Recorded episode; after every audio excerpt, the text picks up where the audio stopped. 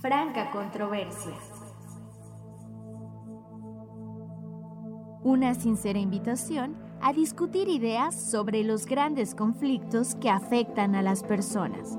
El miedo, la angustia, la inseguridad, el cambio climático, el trabajo, el dinero, el futuro.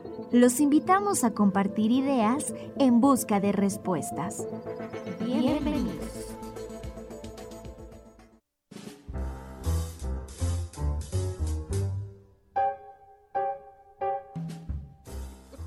Muy buenas tardes, es un gusto como siempre compartir con ustedes nuestro programa especial denominado Franca Controversia, que es una sincera invitación a discutir ideas que se contraponen. Mi nombre es Héctor Farina y con mucho gusto voy a estar a cargo eh, de hacer unas cuantas preguntas para desatar una, una controversia que eh, ya venimos arrastrando hace tiempo que tiene que ver con la ciencia. Está conmigo hoy en los micrófonos eh, Raquel Fabregat.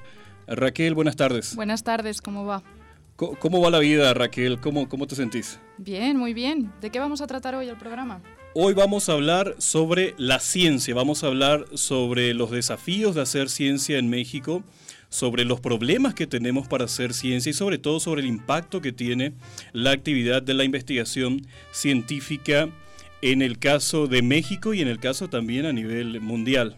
Os comentamos que nos pueden seguir a través de Facebook en Franca Controversia y en Instagram arroba Franca Controversia y en los teléfonos 92 56 019, 92 56 019 o la da sin costo 800 633 8100, 800 633 8100.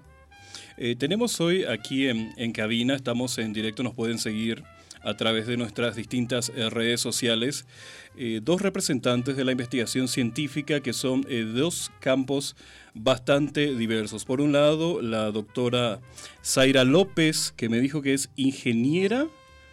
En ciencia de los alimentos. En ciencias de los alimentos, que trabaja en el área de la microbiología. Bienvenida, doctora Zaira, un gusto estar aquí en Franca Controversia contigo. Ah, muchas gracias. Y del otro extremo, de las ciencias sociales, más emparentado con nosotros los periodistas, tenemos a un psicólogo que se dedica a hacer psicología experimental, es el doctor Felipe Cabrera. ¿Es así, doctor Felipe? Sí, eh, del área de ciencias del comportamiento. Del comportamiento, ya, marcó la primera diferencia, ya entramos a la primera controversia. ¿eh? No somos todos iguales en las ciencias sociales. Exactamente. En esta granja somos todos iguales, pero algunos somos más iguales que otros, decía George Orwell en Rebelión en la Granja. Vamos a empezar a, hablar un poco sobre la ciencia. Vamos a ir a... Tenemos un pequeño testimonio del doctor eh, Peter Naut. Vamos a ver qué nos dice él en cuanto a la ciencia. Para descubrir algo nuevo. Esta es la diferencia entre una escuela y una universidad. En la escuela enseñemos conocimiento viejo, ya conocido, publicado en libros, mientras en universidades generamos este nuevo conocimiento para escribir nuevos libros, para avanzar en el conocimiento. Es la gran diferencia entre escuela y universidad.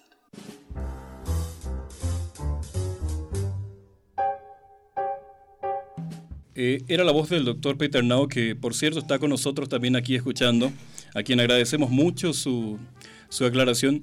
Y es una, es una primera provocación esta diferencia que hay entre una escuela que solamente transmite, que solamente dice aquello que ya se sabe, que ya se documentó, y lo que hace una universidad en el sentido de investigar, descubrir algo nuevo, actualizar los conocimientos, que creo que es algo eh, fundamental. Para abrir un poco, doctora Zaira, ¿nos podrías contar exactamente eh, qué tipo de investigación científica estás realizando ahora? Sí, mm, en este momento nosotros estamos trabajando con células humanas eh, y estamos utilizando metabolitos que provienen de plantas medicinales, de microorganismos también. Incluso estamos trabajando también con Mm, partículas eh, sintetizadas de manera química, de manera artificial, que son las llamadas nanopartículas.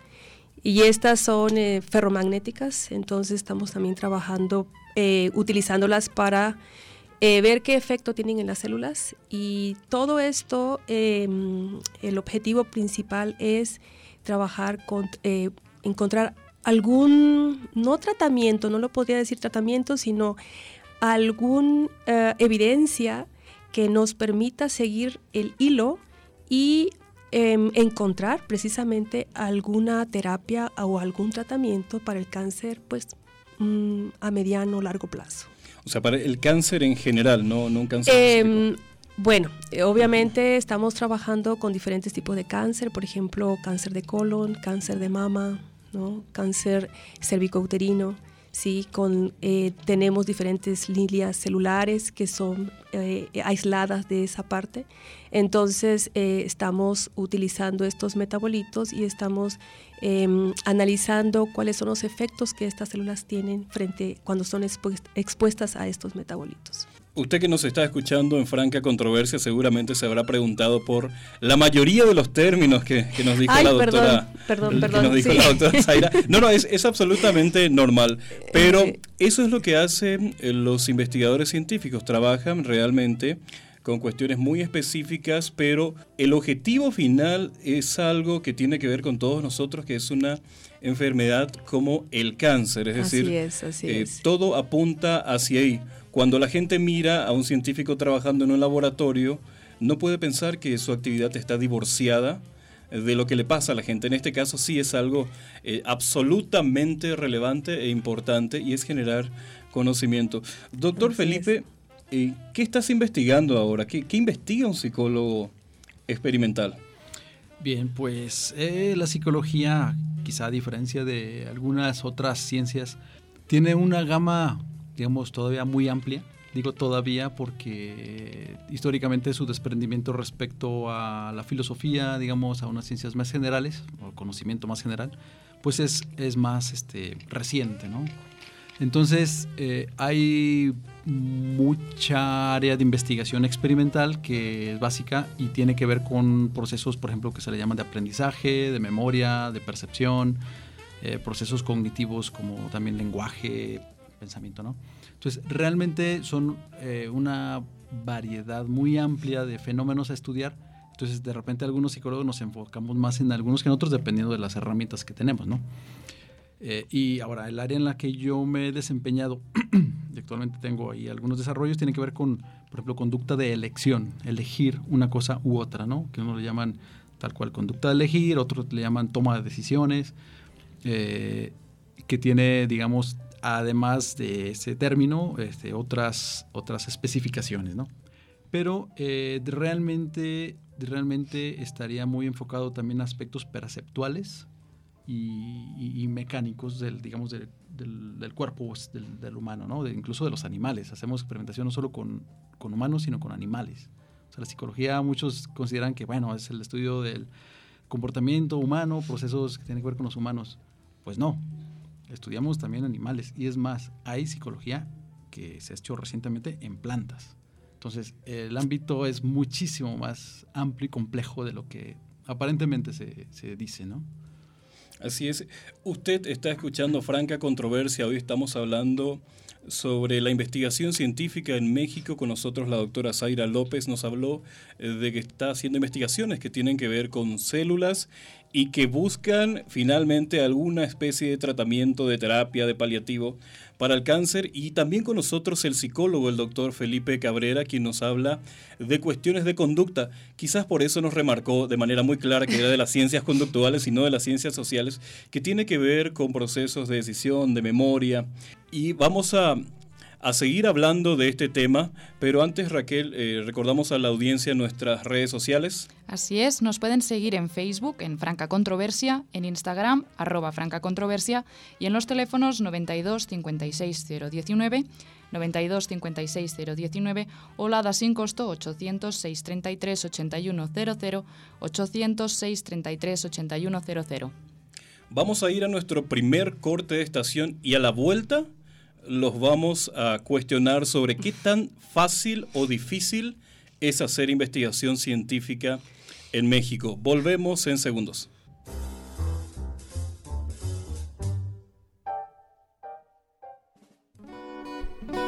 No te despegues. Estás escuchando Franca Controversia.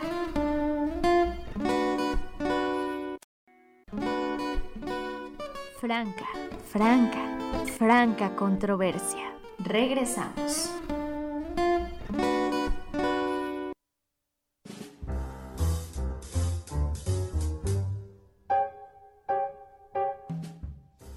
Segundo bloque de Franca Controversia. Estamos aquí hablando sobre la investigación científica. ¿Usted puede seguirnos en dónde, Raquel? Nos puede seguir en directo en Facebook, en Franca Controversia, y también nos pueden encontrar en Instagram, en arroba Franca Controversia. También nos pueden encontrar en redes de, propias de la radio, como son en Facebook, Radio UDG Ocotlan, y en Instagram, en Radio UDG 107.9. También se pueden poner en contacto a través de los teléfonos 92 56 019, 92 56 019 o la da sin costo 806 33 8100, 806 33 8100. Vamos a escuchar una, tenemos lista una cápsula que tiene que ver sobre la ciencia, la tecnología y la inversión en los países, pero antes eh, José María Bravo dice saludos al doc Felipe desde el SICC Ya aparecieron los fans del doctor Felipe. Vamos a escuchar, eh, vamos a la cápsula y volvemos para hablar un poco de las facilidades y dificultades de la investigación científica en México.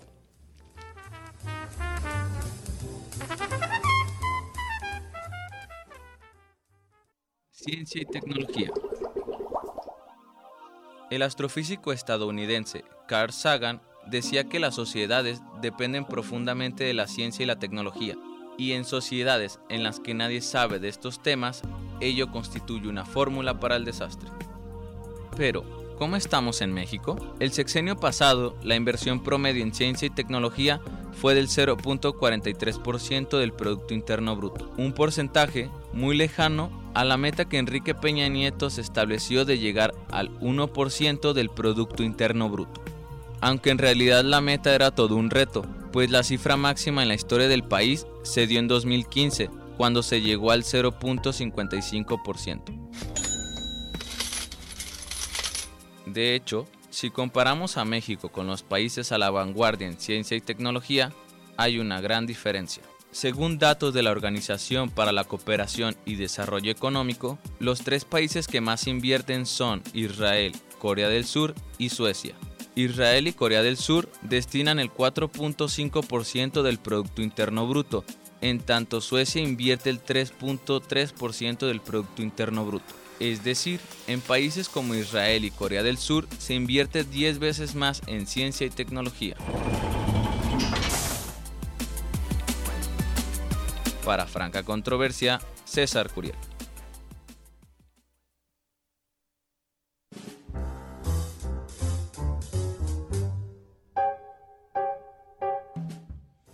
Continuamos aquí en Franca Controversia hablando hoy sobre la investigación científica. Escuchamos una cápsula en la cual eh, los datos no son muy alentadores. La inversión que le destina México a ciencia y tecnología es la décima parte de lo que hacen países como Israel o como Corea del Sur. Por cierto, Corea del Sur que hace 50 años tenía características muy similares a México y, hoy es una gran potencia.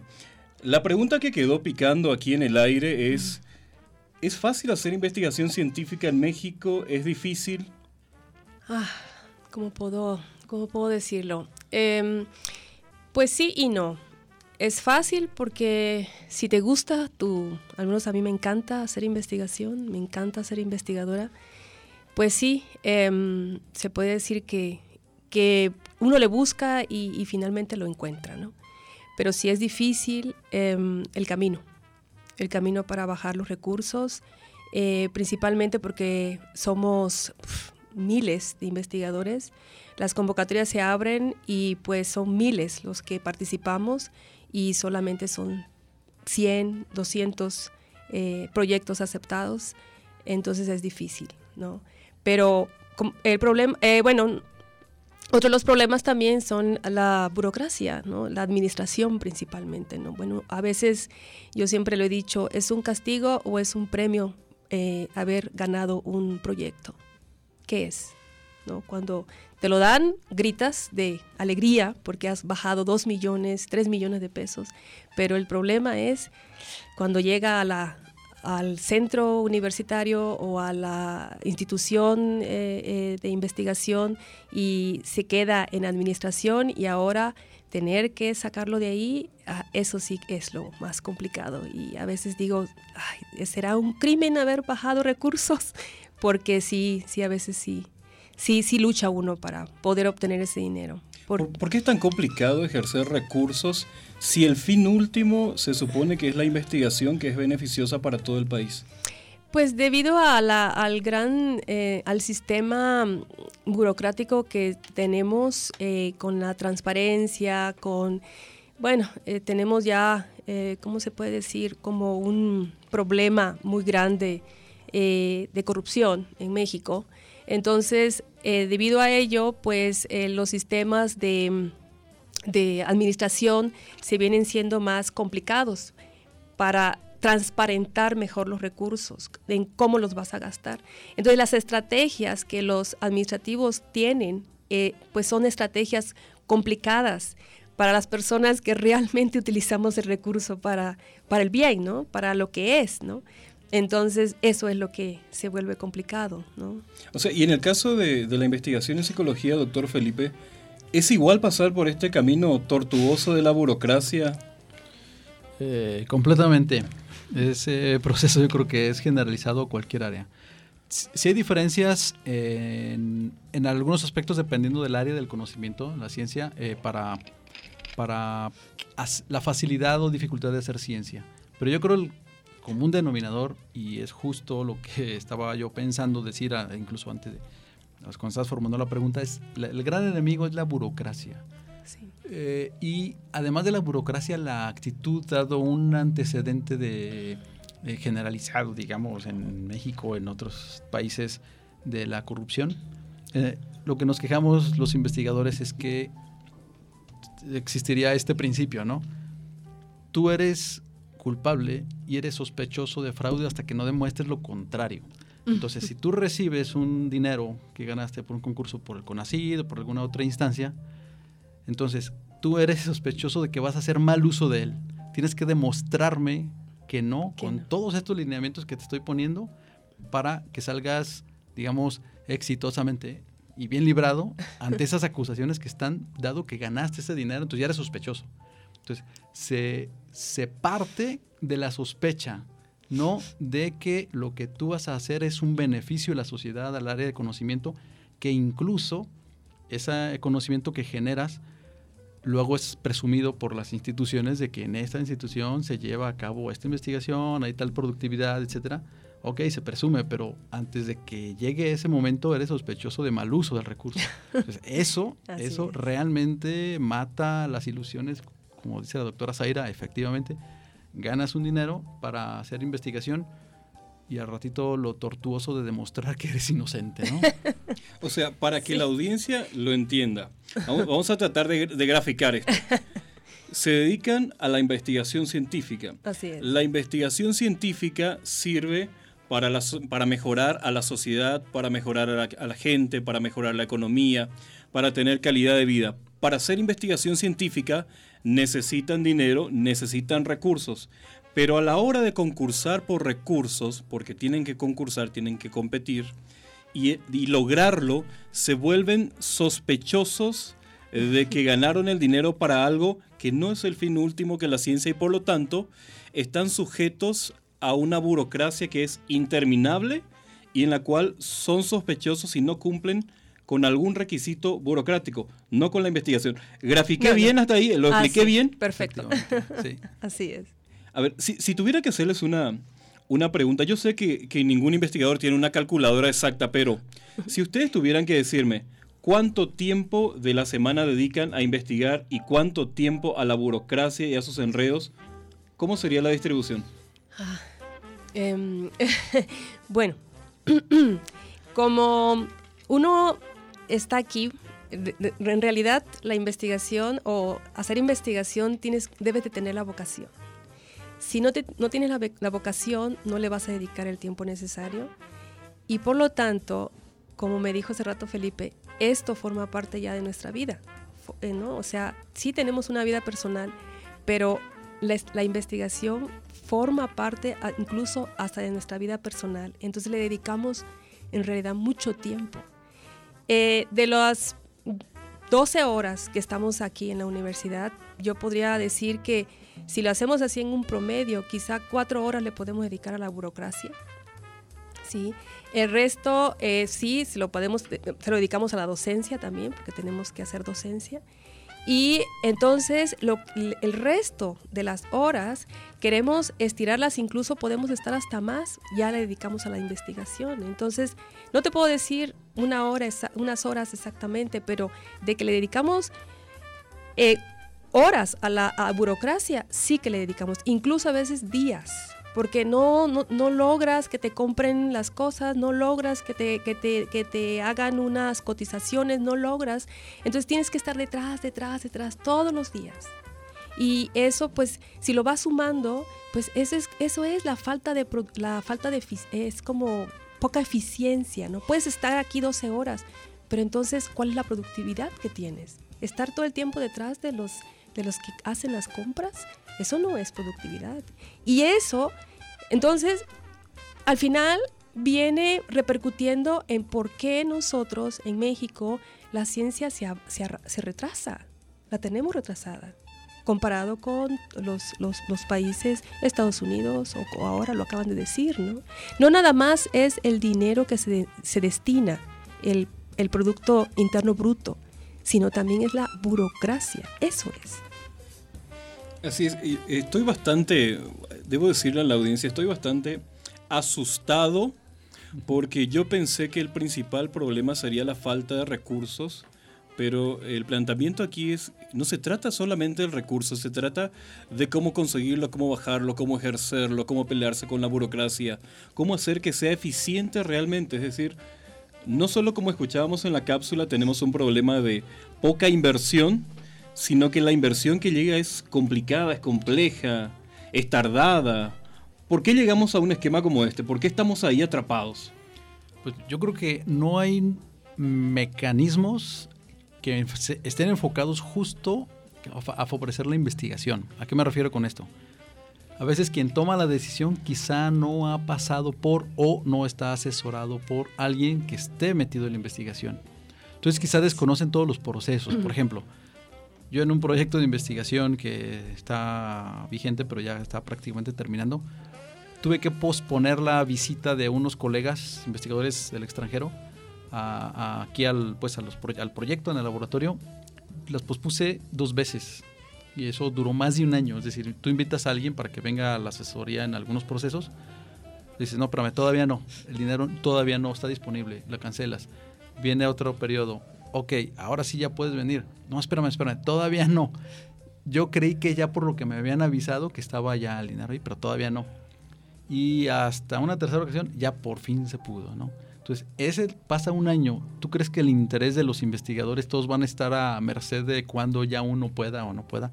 Entonces se pierden oportunidades de colaboración, de crecimiento, eh, y que, incluso, que incluso de, de esas colaboraciones se pierden. ¿A qué me refiero? vamos, no es que seamos los únicos que estamos haciendo eso. Hay más gente en la UNAM, en, otras universidades. Entonces, si contigo no hay certeza, pues déjame volteo a ver a tus colegas que están en esta otra universidad, ¿no? Y eso se pierde. ¿Por qué? Porque no llegó el recurso cuando se supone que debe haber llegado. Entonces, detrás a veces no entienden que esos tiempos son muy importantes, ¿no? Estamos eh, hablando en franca controversia sobre investigación científica, sobre problemas que tienen para hacer investigación científica, vemos que hay muchas bondades con los resultados de la investigación científica, pero pareciera que no pasa lo mismo a la hora de plantear mecanismos que sean eficientes para el uso de recursos. Eh, vamos a ir a nuestro segundo corte de estación y en un rato seguimos hablando aquí en Franca Controversia.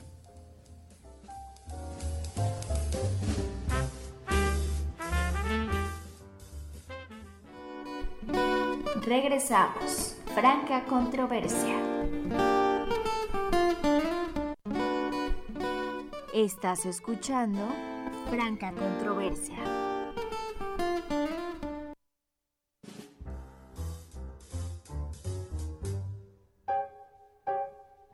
Continuamos aquí en, en, Franca Controversia. Estamos hablando sobre la investigación científica, hablamos de de, dificultades, de bondades, hablamos de problemas que tienen que ver con el ejercicio de recursos, con la burocracia, pero también hablamos de una gran pasión por hacer investigación científica pese a estas limitaciones. Tenemos por ahí otra, otro testimonio. Vamos a seguir escuchando en una entrevista que le hicimos al doctor eh, Peter Naud.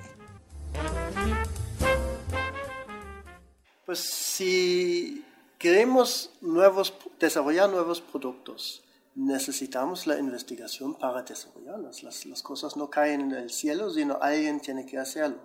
Si somos felices para eh, maquillar, producir las cosas que otros han inventado, entonces los otros países con inventos se quedan con la riqueza y nosotros nos trabajamos pobres. Entonces, si nosotros queremos salir de esto, del país del desarrollo, de eterno camino de desarrollo, necesitamos la investigación para también generar nuevos productos, para atacar problemas propios que tenemos en nuestro país, entonces que no es suficiente copiar soluciones de otros países para resolver otros problemas, nosotros necesitamos analizar nuestros problemas y proponer resoluciones para resolver nuestros problemas y para eso necesitamos nuestra investigación y no copiar de los demás. No.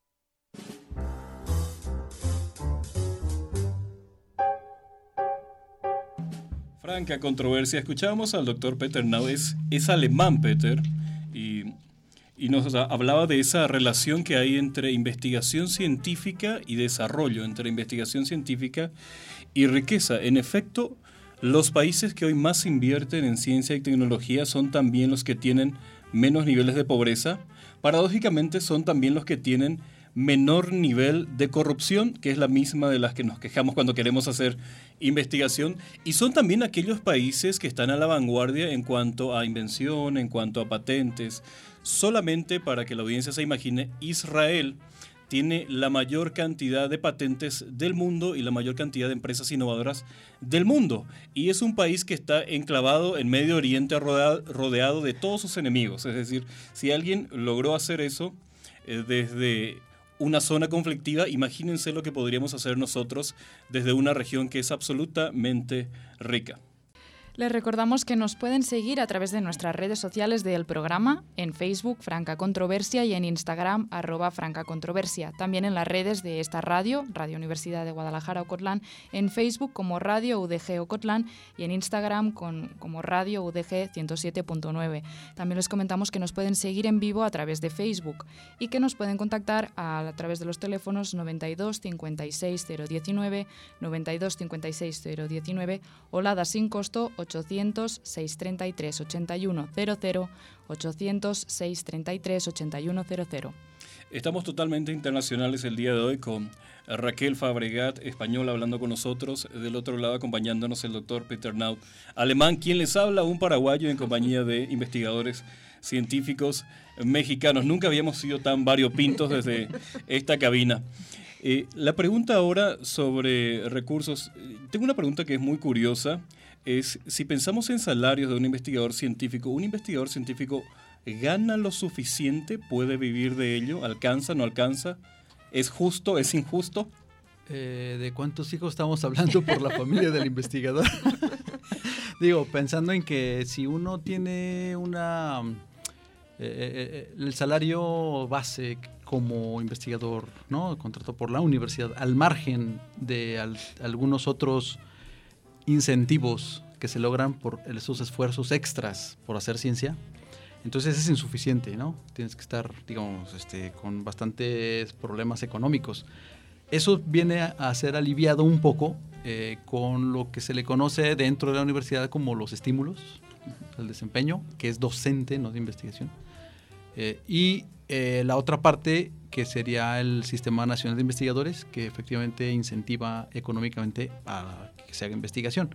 Ahora, si en ambos casos la certeza con la cual y los procedimientos con los cuales se hacen las evaluaciones no son completamente claras o no es siempre, eh, digamos, segura que en esa evaluación saldrás beneficiado, entonces estamos en una situación comprometida económicamente.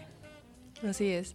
Sí, en realidad eh, em, creo que en conclusión los sueldos no se compara con el trabajo que realizamos, de verdad.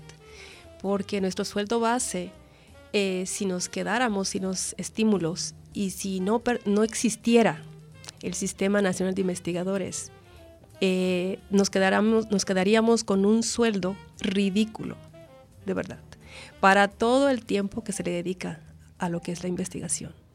La pregunta va en el sentido de, la retención de, talentos. Eh, hace poco leí una estadística que decía que de cinco investigadores formados en México es casi seguro que uno se va a Estados Unidos porque aquí no encuentra suficientes oportunidades y que los salarios son bajos. Entonces, la pregunta es, eh, ¿podemos seguir haciendo investigación científica con salarios bajos?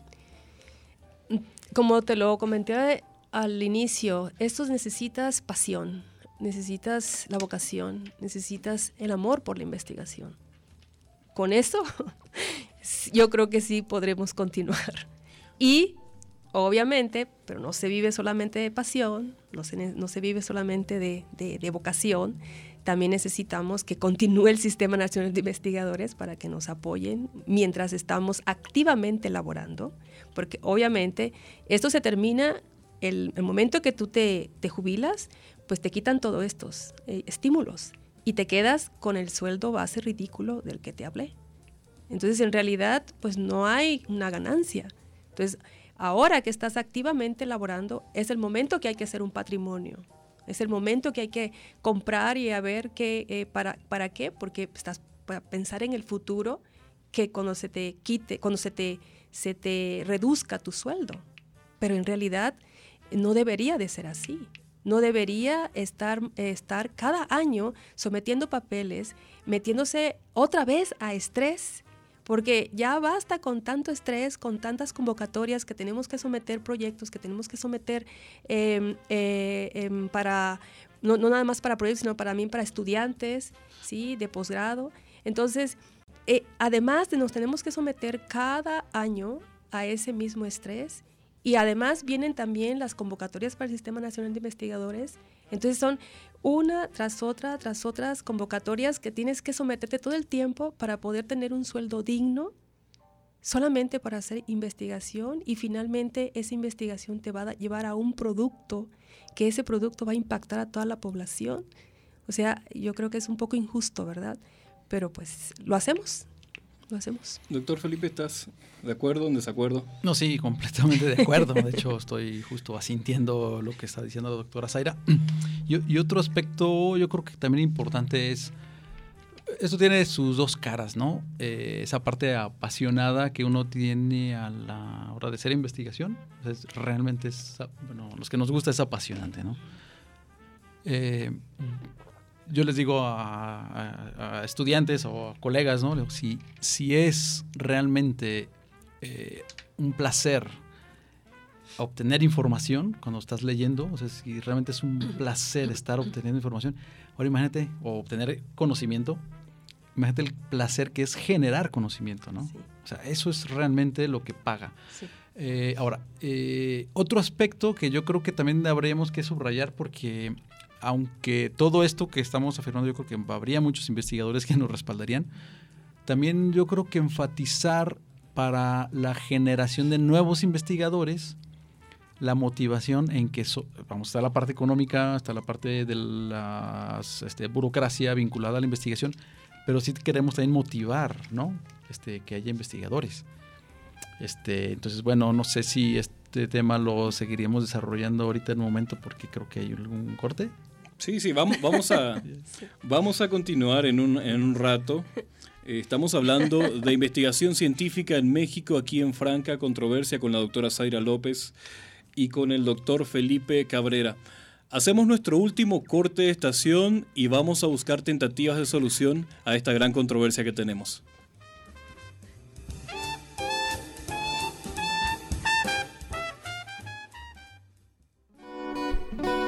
No te despegues. Estás escuchando Franca Controversia. Franca, franca, Franca Controversia. Regresamos.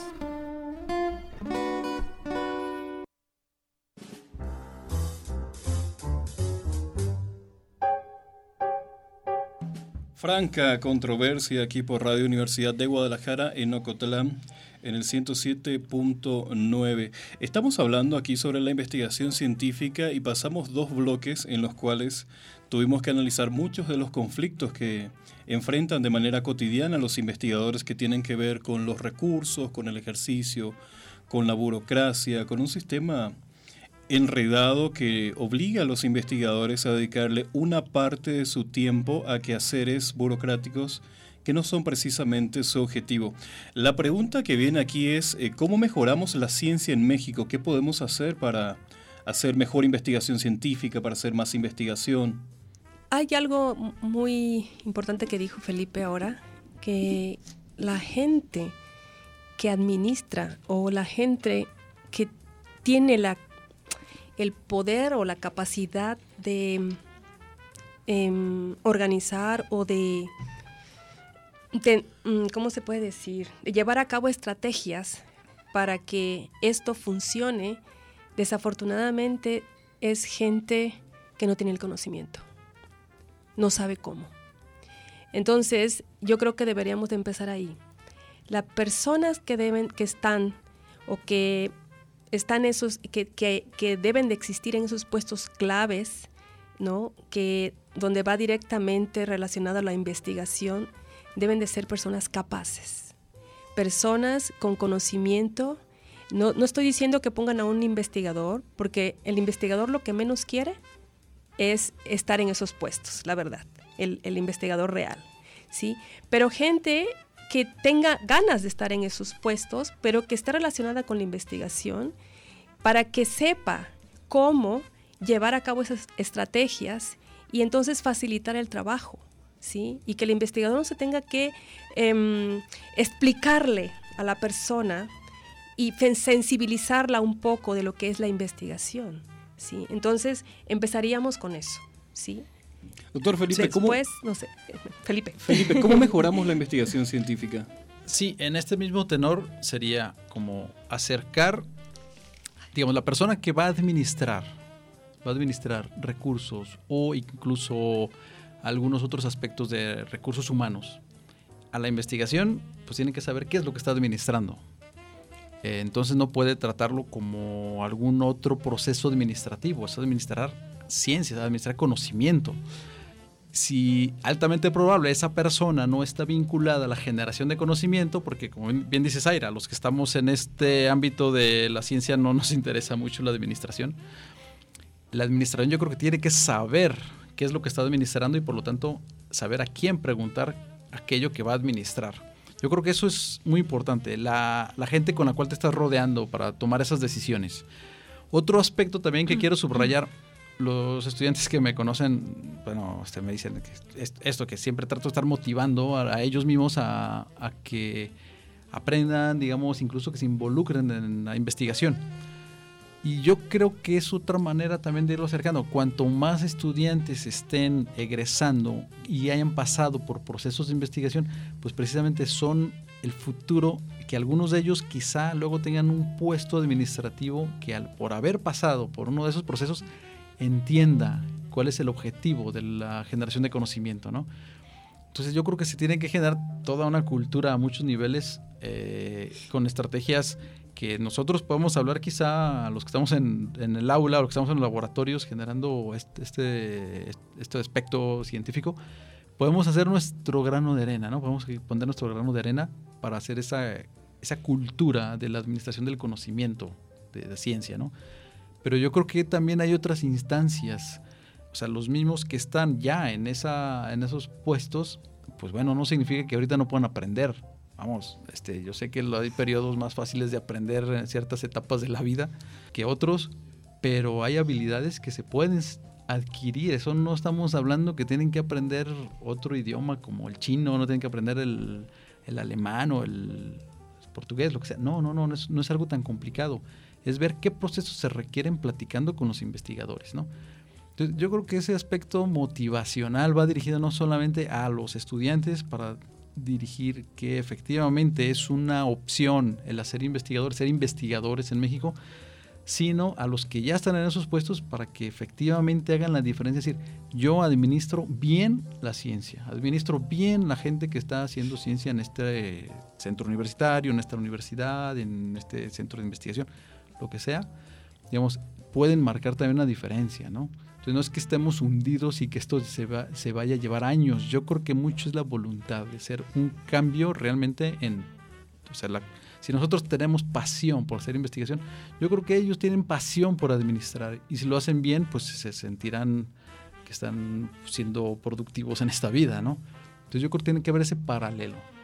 ¿Cómo se motiva a los jóvenes para que se vuelvan investigadores? ¿Qué les decimos?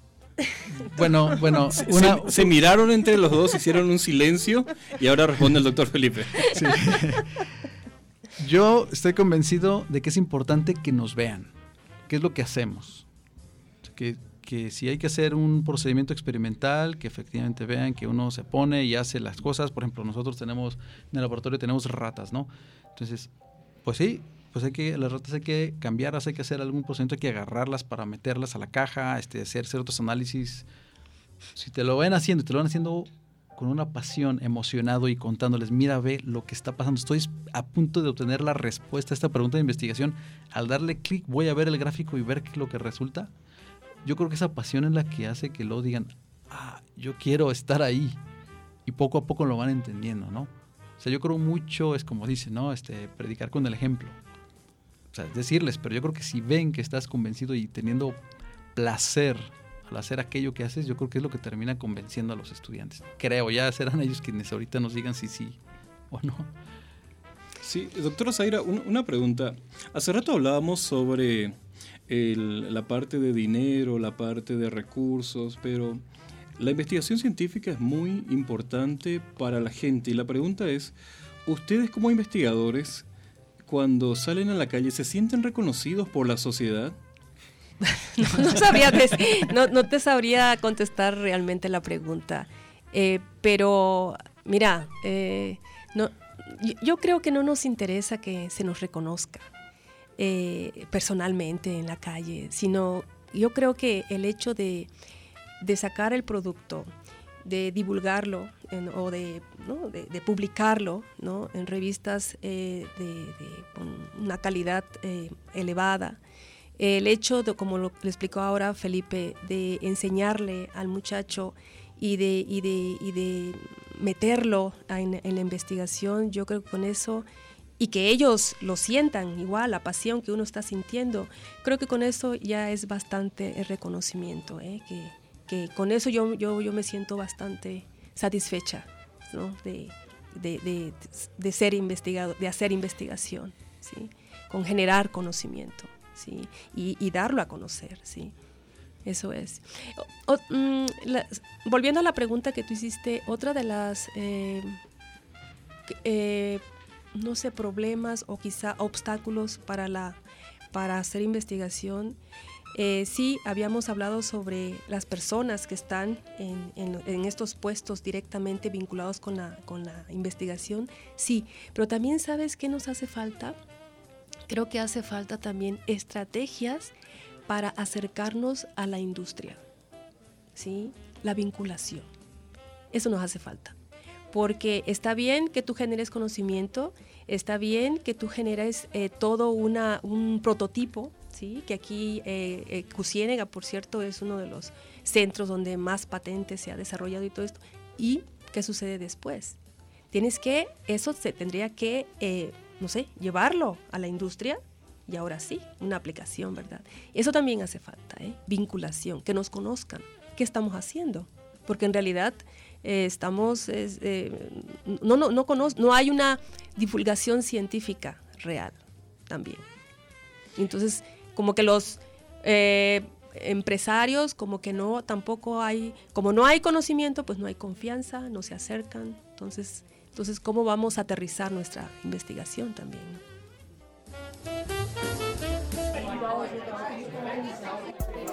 Tras debatir argumentos, siempre queda una conclusión. El comentario. El comentario. El comentario en franca controversia.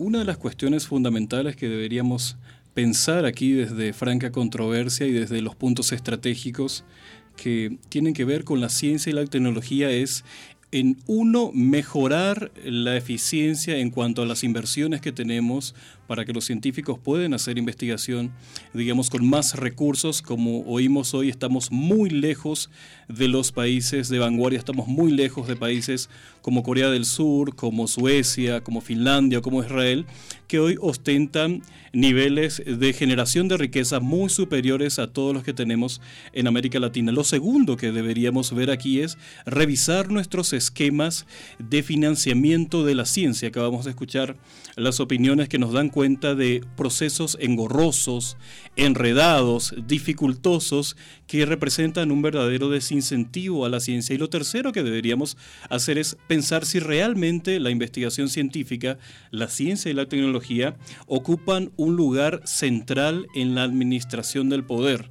El pensador colombiano Bernardo Toro dice que como una metáfora en América Latina hay que mirar los edificios en las universidades y que en los países en los cuales las universidades eh, piensan que la investigación es lo fundamental, el principal edificio es el edificio de investigación y que en nuestros países latinoamericanos el edificio principal siempre es el de la rectoría, donde está el poder, y el de control escolar, donde hacemos todos los procedimientos burocráticos. Lo que quiere decir que, como una metáfora, realmente pensamos más en el poder, en el cargo y en la burocracia antes que en la investigación científica.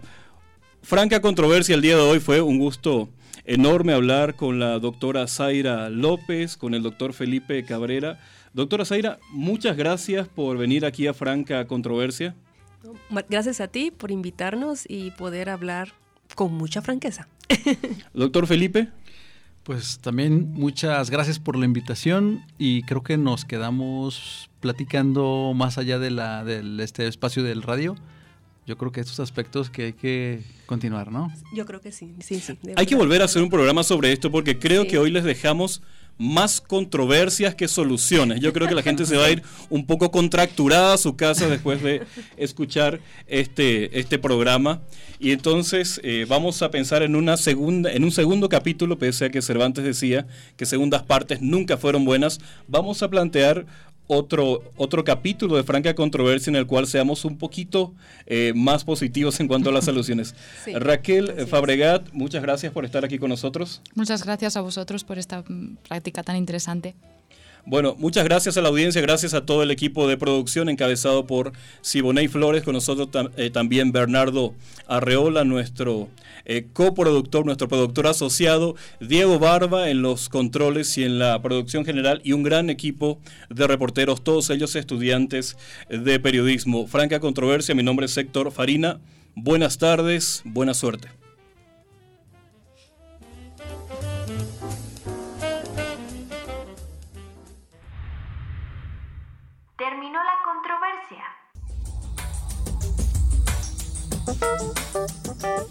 Te esperamos el próximo miércoles 5 de la tarde a través de Radio Universidad de Guadalajara.